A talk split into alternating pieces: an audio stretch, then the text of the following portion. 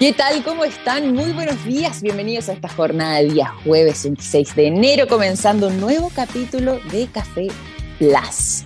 Nos vamos a mm, largar de inmediato para revisar todo lo acontecido durante las últimas horas en materia de ciencia, tecnología e innovación y comenzando, por supuesto, lo que son las transmisiones en esta jornada de Radio TX Plus. Y mm, vamos a comenzar con algo que de seguro sonará... Mmm, bastante apocalíptico y eh, un poco aterrador, digámoslo así, para algunos, pero que eh, también puede ser una tremenda señal de alerta de cómo estamos conduciendo las cosas hoy por hoy. ¿Por qué?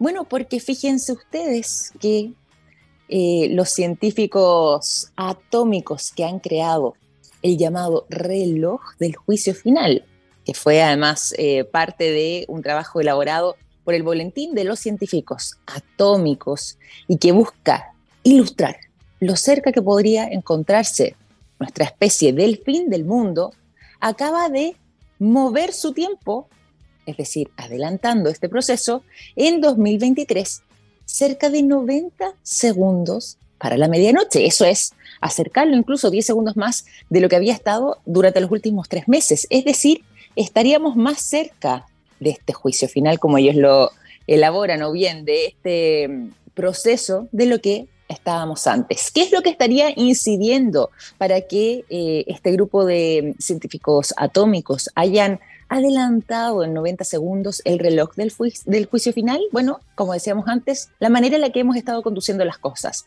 De partida, todo lo que está sucediendo entre Rusia y Ucrania ha generado un impacto.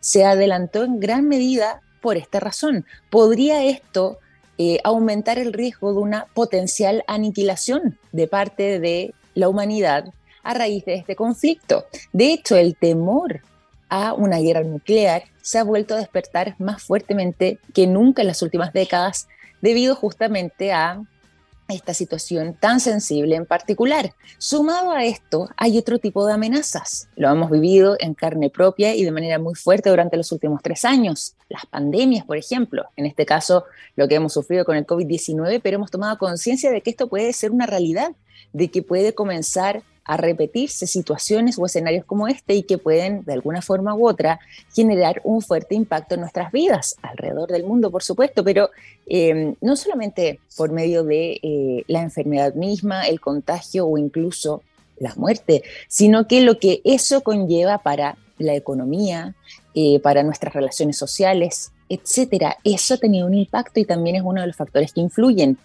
El medio ambiente, ¿para qué decir? Como nunca hemos estado expuestos a situaciones medioambientales bastante complejas. Hay una sequía, además, eh, que se ha extendido por más de una década en distintos rincones del mundo. En Chile lo sabemos bien. 13 años llevamos con esta verdadera mega sequía que nos ha estado impactando de manera muy, muy fuerte y que lo vemos reflejado no solamente en temas de consumo humano, sino que además también en temas vinculados a nuestra flora, a nuestra fauna y para qué decir industrias, lo que está pasando actualmente con la ganadería y la agricultura.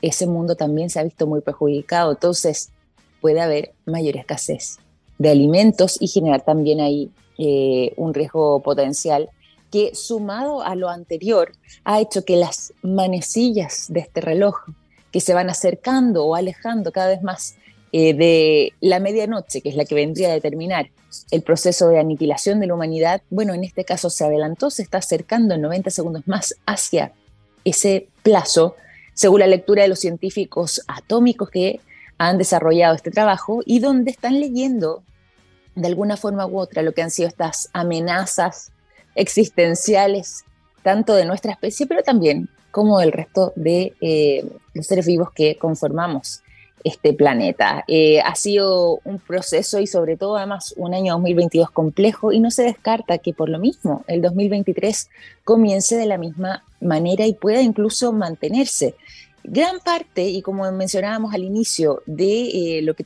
hizo que tomaran esta determinación por parte de este boletín eh, que elaboró este reloj del juicio final, viene dado por la utilización de armas nucleares. Eso ha sido, sin lugar a dudas, lo que vino a ser mayor eh, mella en adelantar a un más lo que viene siendo este plazo. ¿Por qué? Porque se ha visto una verdadera escalada en lo que está haciendo este conflicto. No se descarta la utilización de armas nucleares, potencialmente está ese riesgo y también em, no se descarta que incluso eh, de manera accidental, sin necesariamente una intención, pueda generarse una situación así de compleja. Si se sale de control algo así, como lo que está sucediendo en esa región del mundo, entre Rusia y Ucrania, podríamos contar entonces con eh, una situación aún más complicada y por lo mismo mayor posibilidad de que exista una verdadera aniquilación de la humanidad. Todo esto eh, además se habría ajustado en solamente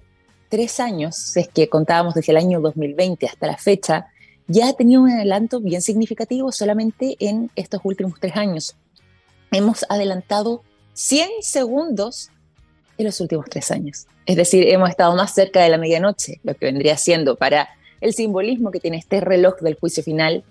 Hemos adelantado en 100 segundos nuestra potencial aniquilación. Está compleja la situación si es que lo vemos desde esa vereda, lo que además nos hace tomar conciencia de la importancia del diálogo, de repente tener que bajar la cabeza pensando en propósitos mayores, pensando en un bienestar mayor en este caso para la humanidad y no necesariamente para algún conflicto local o para poder obtener una ganancia si excluyamos a términos económicos o incluso ambientales que puede ser transitoria versus el nivel de daño que podemos generar o incluso también en temas vinculados a la salud y el impacto que pueden generar las pandemias, no solamente a nivel físico, no solamente por los contagios, no solamente por los fallecimientos, que lógicamente son eh, lo más visible, lo más lamentable y dramático de una situación como esta, sino que además cómo es que, si es que no eh, hacemos una acción conjunta, el concepto llamado de One Health, por ejemplo, también podríamos vernos en riesgo como especie, si es que no miramos todo esto como no como un hecho aislado de cada país, que cada uno debe resolverlo, sino que como un trabajo conjunto y considerando incluso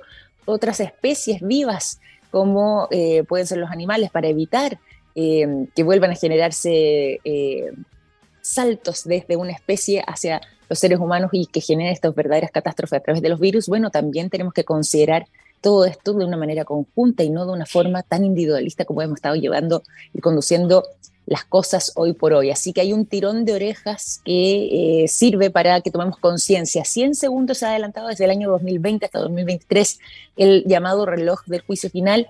Ya lo hizo en este ajuste solamente en estos primeros días del mes de enero, estamos en los primeros días del año, eh, y ya tuvo un adelanto también bien significativo de 90 segundos y por esa razón es que ya estamos a tiempo de tomar acción frente a esta situación. Son las 9 de la mañana con 13 segundos, vamos a mm, dejarlos con lo que ha sido esta eh, noticia para que podamos reflexionarla, para que podamos masticarla, meditarla, ver de qué manera hemos estado conduciendo las cosas y por lo menos tener eh, la conciencia para poder trabajar en ellas y poder avanzar. Pero como queremos compartir de buena forma también, les entregaremos buena música. Así que arrancamos este capítulo de Café Plus con el sonido de una tremenda banda. Pearl Jam es lo que suena a continuación y a la vuelta seguiremos con conversación, comenzando una nueva jornada a través de la TX Plus. Dejamos el sonido de Pearl Jam y continuamos aquí en el Café Plus. Eh, en esta mañana entregándoles además buena conversación porque ya tenemos a nuestra invitada, vamos a estar hablando sobre la lectura, sobre todo además también en estos periodos del año, pero Em, queremos también entregarles otras informaciones relevantes a esta hora de la mañana, como la siguiente. Los productos de yodo de SQM están en tomografías con medios de contraste que sirven para diagnosticar el cáncer. Gracias a eso, millones de personas inician tratamientos oportunos. Los productos de SQM ayudan a mejorar nuestra calidad de vida. Pueden encontrar toda la información directamente en su sitio web www.sqm.com. Vamos a hablar de lectura. Es muy, muy relevante esta conversión y muy interesante, muy entretenida también poder sostenerla junto a nuestra invitada del día de hoy sobre nuestros hábitos, sobre algunas novedades además también que están sacando a través de eh, algunas editoriales y en este caso en Editorial Caligraphics. Está junto a nosotros para poder ahondar sobre este tema Carolina Venegas, editora precisamente de Caligraphics. ¿Cómo estás, Carolina? Bienvenida a Café Plus. Muy buenos días. Hola Victoria, buenos días, encantada de estar con ustedes y encantada de poder contarles el que trabajo que estamos haciendo en Editorial Caligraphic y hablar de un tema tan interesante que a mí me apasiona tanto, que es eh, la lectura.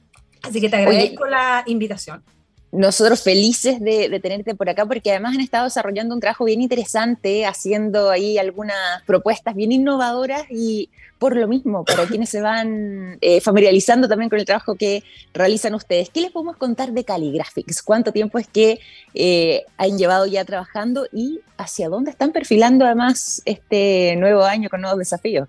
Mira, Editorial Caligráfica es una editorial que tiene más de 10 años ya en el mercado, que, partió con unos libros de caligrafía que son muy conocidos y valorados por los docentes y por las familias en el mercado, y nos hemos extendido mucho a perdón, otro tipo de proyectos que tienen que ver, por ejemplo, hoy día eh, con el tema de las actividades interactivas y digitales, realidad aumentada. Estamos extendiéndonos a otros países con un mercado, abriendo mercado en México. Em, con productos educativos que aportan a, una necesidad de los docentes que no está dada por, la, por, por las editoriales más tradicionales del país. Entonces, damos solución a los profesores a, ciertos aspectos del aprendizaje, desarrollo de habilidades, que son muy importantes de trabajar y damos un apoyo para ellos para que eh, tengan un trabajo más fluido y se centren en lo que es importante, que es la interacción con los estudiantes. Nosotros les damos e, ese material para que ellos hagan la magia de, enseñar, como digo yo. Eh, abriendo mercados, como te decía, en México. qué interesante, qué bueno. Súper interesante y en el términos de literatura, que es un área que a mí me encanta, que tenemos un proyecto que se llama Viaje Literario, donde hay un, tenemos una colección de textos de lo que vamos a ir hablando durante esta, esta conversación,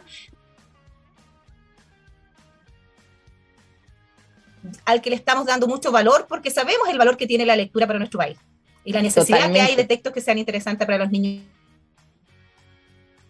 Totalmente. Tú nos hablabas además, Carolina, de eh, algunas innovaciones que han estado realizando eh, y ahí nos decías también esta combinación con eh, un aspecto quizás un poco más digital, con otra manera de poder verlo. Quiero que ver si que nos puedes comentar respecto a esta posibilidad que están desarrollando, Carolina, y en qué consiste.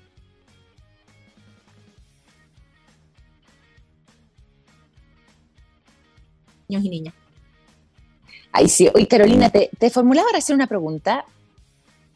Vamos a retomar aquí el contacto con Carolina. tuvimos un pequeño problema y parece que está con eh, algunas dificultades de conexión, pero nos está contando sobre el trabajo que están desarrollando en Caligraphics, esta editorial que ya cuenta con 10 años, que se ha enfocado esencialmente en temas vinculados a la educación. Además, este periodo del año es bastante sensible para todos los padres que ya empiezan a buscar los textos escolares, los que tienen niños más pequeños se enfocan también en temas de eh, aprendizaje de lectura y escritura y por lo mismo este tipo de contenidos pueden ayudar de muchísimas, muchísimas maneras y actualmente les cuento además, y como mencionaba Carolina, hay una... Mm, eh, hay un mayor interés de poder vincular todo lo que tiene que ver con el mundo de eh, la lectura y escritura eh, de la manera tradicional, como lo hemos venido haciendo siempre, junto con los procesos digitales y con maneras de poder también implementar innovaciones en ese sentido. Y ahí nos estaba comenzando a detallar cómo es que estaban haciendo esta alianza que además les permitiría ingresar a mercados tan importantes como el mexicano y mm, creciendo de esa forma pese a que lleven tan solo 10 años de trabajo.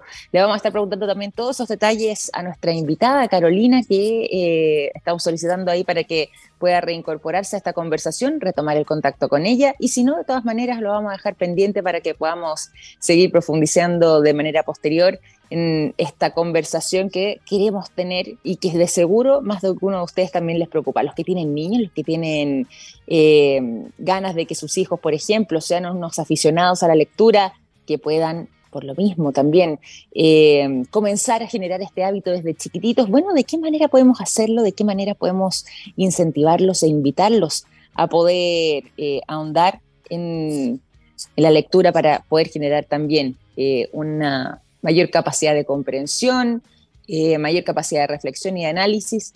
Lo haremos eh, como parte de la conversación que tendremos entonces con Carolina. Vamos a hacer lo siguiente, ya estamos eh, a las 9 de la mañana con 23 minutos. Les propongo que hagamos un momento de música durante esta hora de la mañana. Vamos a hacer una pequeña pausa, intentaremos volver con Carolina de Editorial Caligraphics y todo eso después de disfrutar de buen sonido. Aquí está.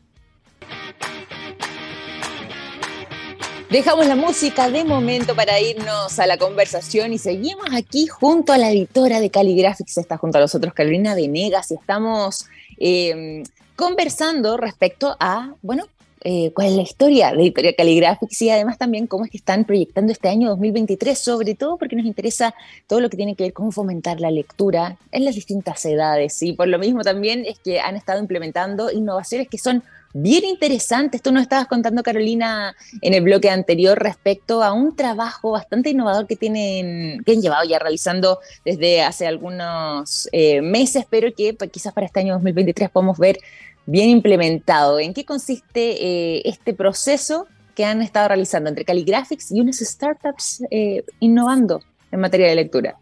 Eh, Súper bien informada, Victoria. Estamos eh, trabajando con la empresa Playcook, que es una empresa que se dedica a hacer eh, recursos educativos para los textos, para nuestros textos, que consisten en marcadores que se escanean en los de aprendizaje tradicionales, ¿cierto? Que nosotros le incorporamos esta nueva capa tecnológica para que los niños puedan acceder a actividades interactivas y con realidad aumentada que son motivadoras, tienen varias ventajas, digamos, que tiene que ver con que son actividades que motivan a los niños a, un uso de la tablet o del celular de manera consciente, eh, mm. protegida, porque también tienen tiempos de, trabajo dentro, de, dentro de esta aplicación y, que tienen desarrollo de habilidades de manera lúdica. Yo creo que el aprendizaje ligado a lo lúdico es algo en lo que tenemos que enfocarnos porque los niños hoy día eh, en el mundo que están viviendo tan hiperestimulado con toda la tecnología, nosotros tenemos que ponernos al servicio de eso y sumarnos. Si no puedes con ellos, dicen por ahí, únete a ellos. únete. Sumarnos para que tengan un acceso a la tecnología con un buen fin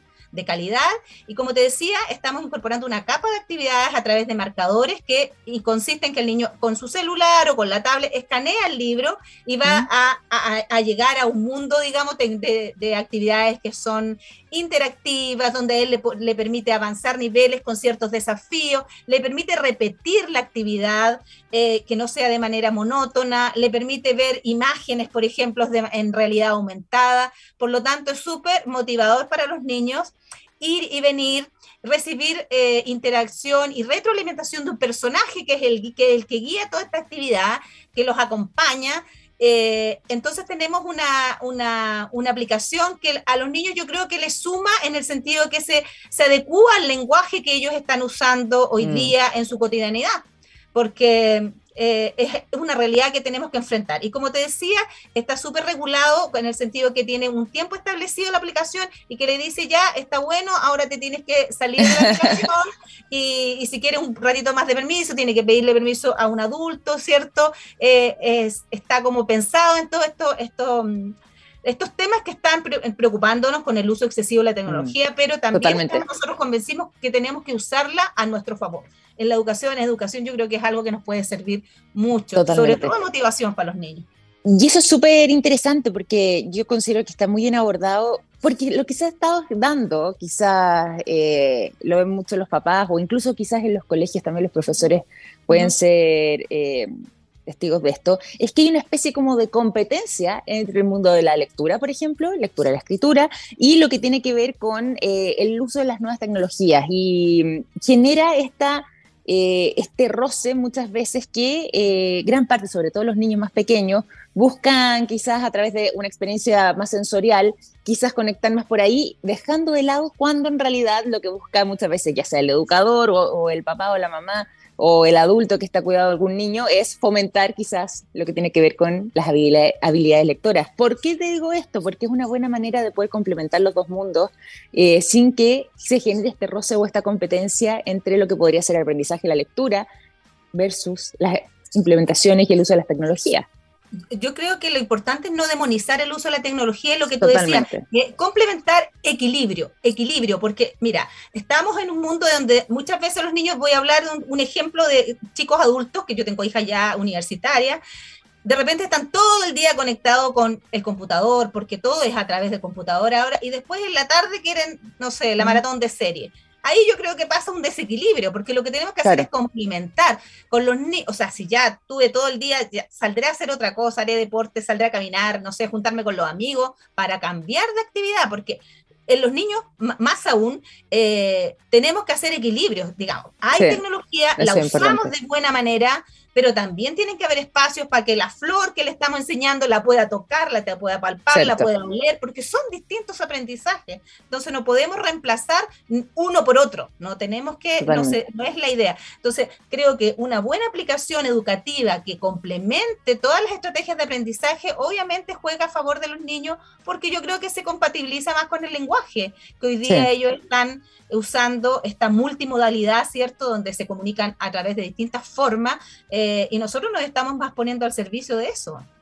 Totalmente, totalmente. Oye, y preguntarte también, Carolina, eh, ya que están también con esta mirada y con estas implementaciones que están realizando desde Caligraphics, preguntarte justamente, ya que estamos también hablando de eh, niños y edades tempranas, ¿cómo es que eh, podemos fomentar la lectura, sobre todo en los niños que están comenzando, para que puedan generar este verdadero hábito que se, que se puede dar a lo largo de la vida y no dejarlo en el camino? ¿Cuáles vendrían siendo buenas recomendaciones pensando que ya estamos bueno, prácticamente llegando a febrero, pero estamos con la mirada puesta en lo que va a pasar en algunas semanas más con la vuelta a clases, eh, con los estudios y por supuesto ahí la lectura tiene un, favor, o sea, un factor, digo, bastante relevante en toda esta discusión. O sea, la relevancia de la lectura en nuestro, en el desarrollo de los niños es fundamental. Hoy día hay una campaña a nivel país que yo esto lo soñé. Eh, hay una mirada como país de decir la lectura es tremendamente importante. Y hay una agrupación público-privada que se llama eh, Por un Chile que lee, una campaña donde se está motivando a, a, nivel de distintos actores y protagonistas de este, de este proceso de lectura a que se tome conciencia primero de cuáles son las soluciones que tenemos que hacer para que nosotros como sociedad, como país y sobre todo mm. en específico nuestros niños podamos hacernos cargo de este rezago que ha ocurrido ya hace años, pero que se ha acentuado con la pandemia de lectura. Hay muchos niños que no están leyendo los niveles que se consideran que deberían hacerlo, por lo tanto hay que enfrentar esta situación. Por lo tanto, ¿qué hacemos nosotros en Editorial Caligráfica al respecto? En Editorial Caligráfica tenemos, em, estamos trabajando con textos escolares que son motivadores para la lectura, y para la escritura tenemos materiales didácticos que desarrollan habilidades en lo preescolar anterior, ¿cierto? Eh, proyectos como Jugando con los Sonidos, eh, hay un proyecto que se llama Verano de Lectura, donde eh, entregamos materiales a la familia para que pueda trabajar en el contexto escolar y también en el no escolar, el que nosotros podemos hacer en la casa que, que, se ligue al juego, a la diversión yo lo primero que trataría de decir en, relación, decir en relación a la lectura es que le saquemos el estigma de que es un es un castigo, es una obligación, es una imposición. Lo primero que tenemos que generar como papás es el amor por la lectura. Y, cuesta muy poco decirlo, pero a veces no es tan fácil tener la conciencia de cómo hacemos esto. Mm. Yo lo primero que diría hoy día, que es en algo que hace días que estoy pensando, que lo que nosotros tenemos que intentar hacer es retomar estas prácticas familiares de la lectura. Primero, acercar la lectura a los niños. La lectura no es algo que esté lejos de nosotros, es algo que siempre ha estado en la familia y que por alguna razón como que se ha ido distanciando, como que se ha ido separando, como que leer es aburrido, leer la prueba, la, prueba alternativa con no sé cuántas preguntas, entonces el amor se me pasó. Por lo tanto, yo trataría de retomar eso y y sentarnos en la, en la, casa en la hora de, cuando tomamos el tecito, ¿cierto? En la noche, cuando comemos juntos, conversar de las lecturas que como familias nos hacen sentido. Yo creo que mm. tú, Victoria, eh, tienes en tu cabeza recuerdos de la niñez con los libros que leías en la casa, el que había en la casa, a veces no eran tantos, a veces hay familias que no son, no tienen el acceso tan amplio a la lectura, pero, pero antes, digamos, mi generación, eh, estaban las revistas, eh, las revistas, los cómics, a veces revistas, yo me acuerdo siempre de las selecciones del Reader Dice, que eran como y uno leía, a mí me encantaba leer porque tenía mucha variedad de texto. Entonces, retomar eso que nos gustaba, retomar las prácticas, valorar lo que nuestros abuelos, lo que nuestros tíos, lo que nuestros padres saben de lectura. Y mm. ahí hay un punto súper importante que es que también es una entrada a la lectura, a la narración oral retomar mm. esta costumbre tan linda que es de leer cuentos a los niños. y no solamente cuando son chiquititos, sino cuando son más grandes también, porque es un espacio de conversación entre el adulto que está a cargo de los niños y los niños, a veces más adolescentes, lecturas, historias, el papá que se crió en el campo, que le cuente las historias del campo, anécdotas familiares. La oralidad es una puerta de entrada súper importante a la lectura y a mí me encantaría ver eso que estuviera pasando en las familias de Chile, conversando de lo que nos hace sentido, de lo que nos hace sentirnos también valorados como persona y como patrimonio familiar de tener, decir, mira, en mi casa se contaban, mi abuelita contaba la historia de, no sé, de las hierbas medicinales, o toda esa sabiduría que hay en la familia, conversémosla con nuestros niños, no les cedamos todo el espacio a lo que viene de afuera. Totalmente. Y desde ahí, conectarnos con libros, con lectura. Creo que eso puede ser una, una súper buena, buena estrategia. Es interesante escucharte, perdón, nosotros eh, en Calligraphic tenemos una colección que se llama Viaje Literario, donde eh, tenemos libros que apuntan mucho a temas que son para pensar. La idea es que los niños puedan acceder a textos que los desafíen intelectualmente, que les planteen preguntas, pero no esas preguntas tradicionales que digan cómo se llama el personaje, cuál es el título del texto, que no son malas tampoco, pero que podemos sumar otro tipo de preguntas que puedan hacernos eh, pensar, reflexionar, hacer hipótesis. Eh, otro valor, hay un libro que se llama El animal más feroz, de un autor que se llama Dipacho, que es de nuestra casa editorial.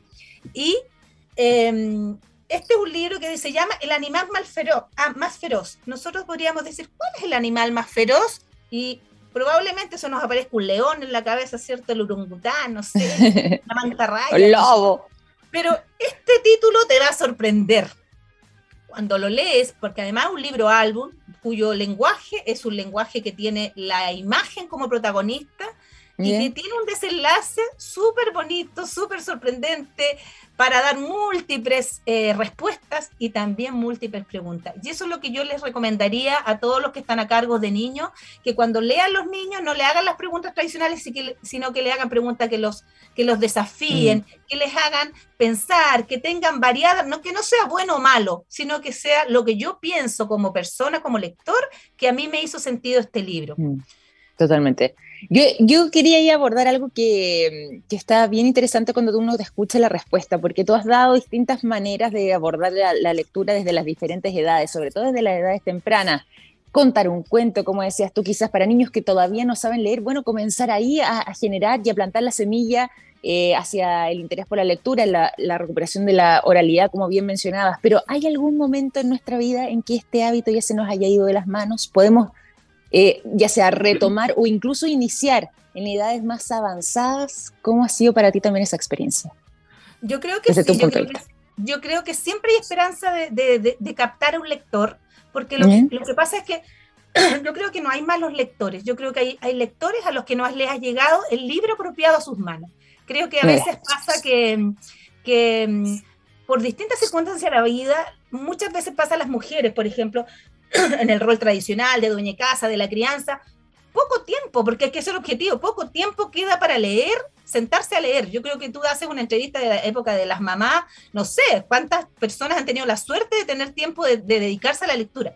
Pero con los años también uno puede ir descubriendo en esa, en esa persona, ese joven, ese adulto, en sus gustos, sus intereses, y ahí vas a llegar a mostrarle un libro que les haga sentido, que eso es lo importante. Mm. Esto, es como, esto como comprar un regalo, uno puede comprar cualquier cosa, pero también cuando tú piensas en, esa persona y le buscas el regalo, también el libro lo buscas a esa persona. Puede que un niño le cargue las novelas, porque ya vio el, tamaño, no, no, sé si tiene sobrino o algo, eh, eh, ¿cuántas páginas tiene el libro? Y con eso ya, eh, no, como que no Entonces, cierto, cierto. buscar el libro adecuado, no le voy a regalar el Quijote ni la saga de no sé cuánto que tiene tres tomos un niñito que no ha leído nunca, pero a lo mejor ese niñito le gustan los autos, a lo mejor le gusta, a esa niñita le gusta, le, no sé, las bicicletas, las motos, y yo le regalo ese libro, o le gustan los animales, entonces tengo que buscar en ese lector, que hay que ser como observador y darles ese regalo que todos deberíamos hacerle a un niño, que es un libro, una revista, una revista científica. Temas no tampoco que sean, que, a ver, comillas, como nosotros los profesores tendemos a decir, así como el tema que valga la pena. porque a veces también tenemos que ceder espacio a que los niños nos digan qué es lo que quieren leer.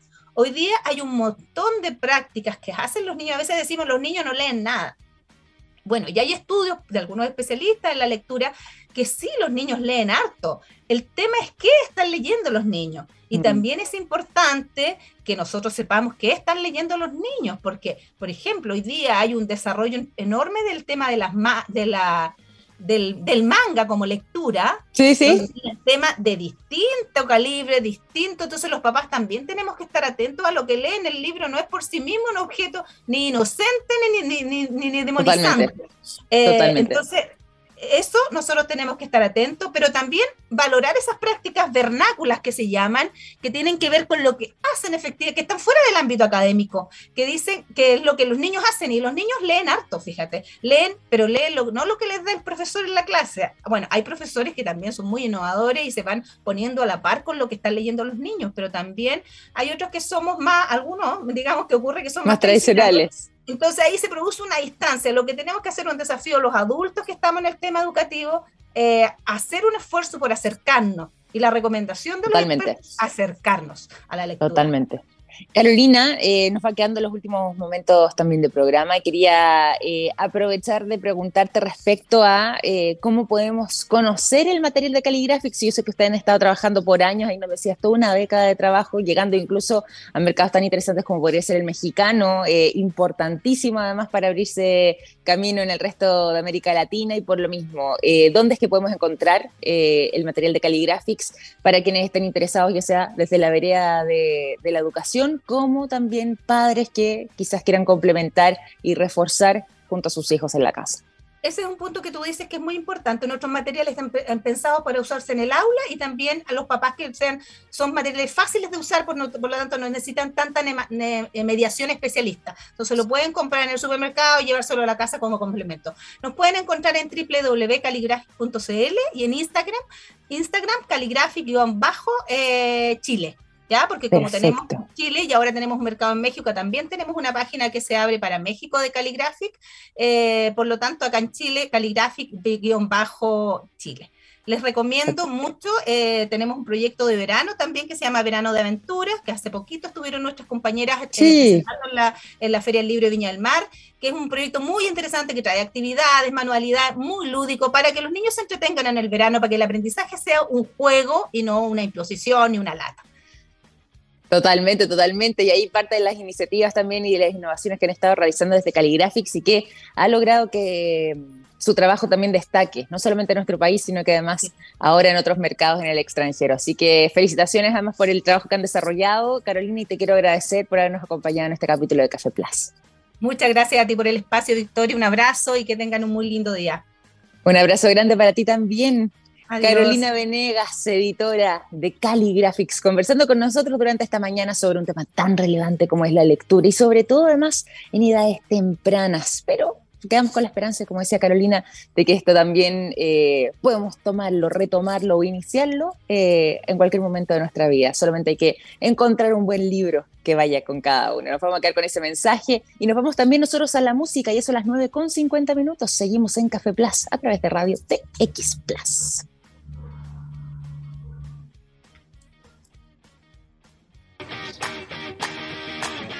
9 de la mañana con 54 minutos. Continuamos eh, con las informaciones aquí en Café Plus. Y les quiero contar lo siguiente: hay productos que nos han acompañado toda la vida, como el yodo presente en el área de la salud, el nitrato de potasio en la industria de la alimentación, las sales solares en energías limpias y el litio en la electromovilidad. Los productos de SQM ayudan a mejorar nuestra calidad de vida. Pueden encontrar toda la información directamente en su sitio web www.sqm.com. Comenzamos hablando sobre el reloj del juicio final. Nos pusimos un poco apocalípticos, pero ¿les parece que sigamos en esa línea? Porque también hay informaciones recientes y preocupantes, sí, no estamos muy, optimistas con este, este tema en particular, pero ¿qué daría cuenta de el apocalipsis, perdón, le la palabra, de los insectos. Fíjense que se ha detectado que ha habido una disminución muy significativa de millones de millones de ejemplares de insectos alrededor del mundo. Es cierto el mundo de los insectos no necesariamente es el mundo que, eh, con el cual estamos más familiarizados como seres humanos, no es necesariamente el mundo que más conocemos, pero sí por lo menos tenemos eh, identificados a un millón y un poco más de especies de insectos distintas alrededor del mundo. Esos han sido identificados. Se estima que incluso podría ser, y que estar todavía en el misterio, cerca de otro millón. Pero ¿qué es lo que ha estado sucediendo? Se han logrado detectar que eh, durante los últimos años y particularmente las últimas décadas ha habido una disminución muy significativa en el número de insectos que han estado circulando. Todo esto debido a factores que obviamente no nos alegran mucho. Contaminación lumínica han alterado fuertemente sus vidas y también, lógicamente, el cambio climático, esta crisis que hemos estado atravesando que tiene un impacto directo sobre las distintas especies, en este caso de eh, insectos alrededor del mundo. Por esta razón es que eh, hay una enorme preocupación respecto a su futuro. Si bien nosotros no tenemos una relación tan directa con los insectos, muchas veces al revés, más nos vienen a complicar, eh, sobre todo en épocas de verano, con mayor calor, que hay más abundancia cuando estamos más al aire libre, nos toca más interactuar con ellos, no nos gustan las picaduras, tendemos a mirarlos de esa manera. Son tremendamente esenciales para el mantenimiento de la vida en nuestro planeta. ¿Por qué? Porque vienen siendo la base de la cadena alimenticia. Los eh, animales eh, más comunes y habituales, sobre todo los más pequeños, se alimentan muchas veces de insectos. Si no están los insectos, ¿de qué se alimentarán? ¿Y qué podría pasar si es que escalando en la cadena eh, alimenticia y qué pasaría también incluso con nosotros los seres humanos. Por eso es que se ha vuelto tan pero tan relevante esta discusión. Se habla de que este podría ser una de las primeras puertas de entrada hacia lo que eh, eventualmente podría ser una crisis de la alimentación incluso para los seres humanos. Se ha conversado sobre esta posibilidad. Lo hemos llevado mucho también al tema del agua, a la escasez y la disminución del agua, cómo eso puede tener su impacto, pero la pérdida de insectos puede generar también eh, un problema eh, y una crisis en, de alimentación en la humanidad bastante profundo. Ya eh, se ha logrado establecer que eh, aproximadamente de las eh, millones de especies que hay, un millón detectadas y un poco más, cerca de 2.000 especies han sido parte de la base alimenticia de los seres humanos en las distintas culturas y en las distintas épocas. El 80% de las plantas silvestres dependen de manera directa de la función y el trabajo que realizan los insectos. Si no están los insectos, ¿cómo los podemos hacer? Ellos son la base entonces de esta cadena de alimentación y no solamente considerando, eh, por ejemplo, especies pequeñas, como decíamos antes, roedores, o incluso aves o hasta peces, sino que todos los ecosistemas terrestres en la Tierra, sobre todo aquellos con agua dulce, están actualmente eh, bien desafectados por esta tremenda disminución. ¿A qué se lo atribuimos? Bueno, como decíamos antes, cambio climático, deforestación, eh, la utilización de químicos, para qué decir pesticidas y fertilizantes, eh, lo que tiene que ver con eh, la contaminación lumínica, el hecho de que no hayamos ampliado y hayamos, tomado territorio los seres humanos que eran parte silvestre de los bosques que hemos estado talando para poder hacer uso eh, en implementación de áreas urbanas nuevas, bueno, también les impacta de manera directa y todo lo que tiene que ver con la agricultura industrial. Así que hay preocupación respecto a este verdadero apocalipsis de los insectos, que quizás no lo teníamos tan en conciencia, pero que vendría siendo parte de esta nueva problemática. Ya son las 10 de la mañana en punto, sí, vamos a finalizar este capítulo de Café Plus. Les quiero agradecer a todos ustedes por habernos acompañado. Traeremos temas más alegres mañana, eso sí, no nos iremos tanto al apocalipsis, al juicio final, ni al reloj del juicio final tampoco, pero sí estaremos conversando sobre otros temas vinculados a la ciencia, la tecnología, la innovación, en un nuevo capítulo para finalizar la semana, mañana viernes a las 9 de la mañana en punto, a través de Radio TX Plus. Ahora sigan en sintonía, no se pierdan nuestra programación y nosotros nos reencontramos mañana. Un gran abrazo. Chao, chao.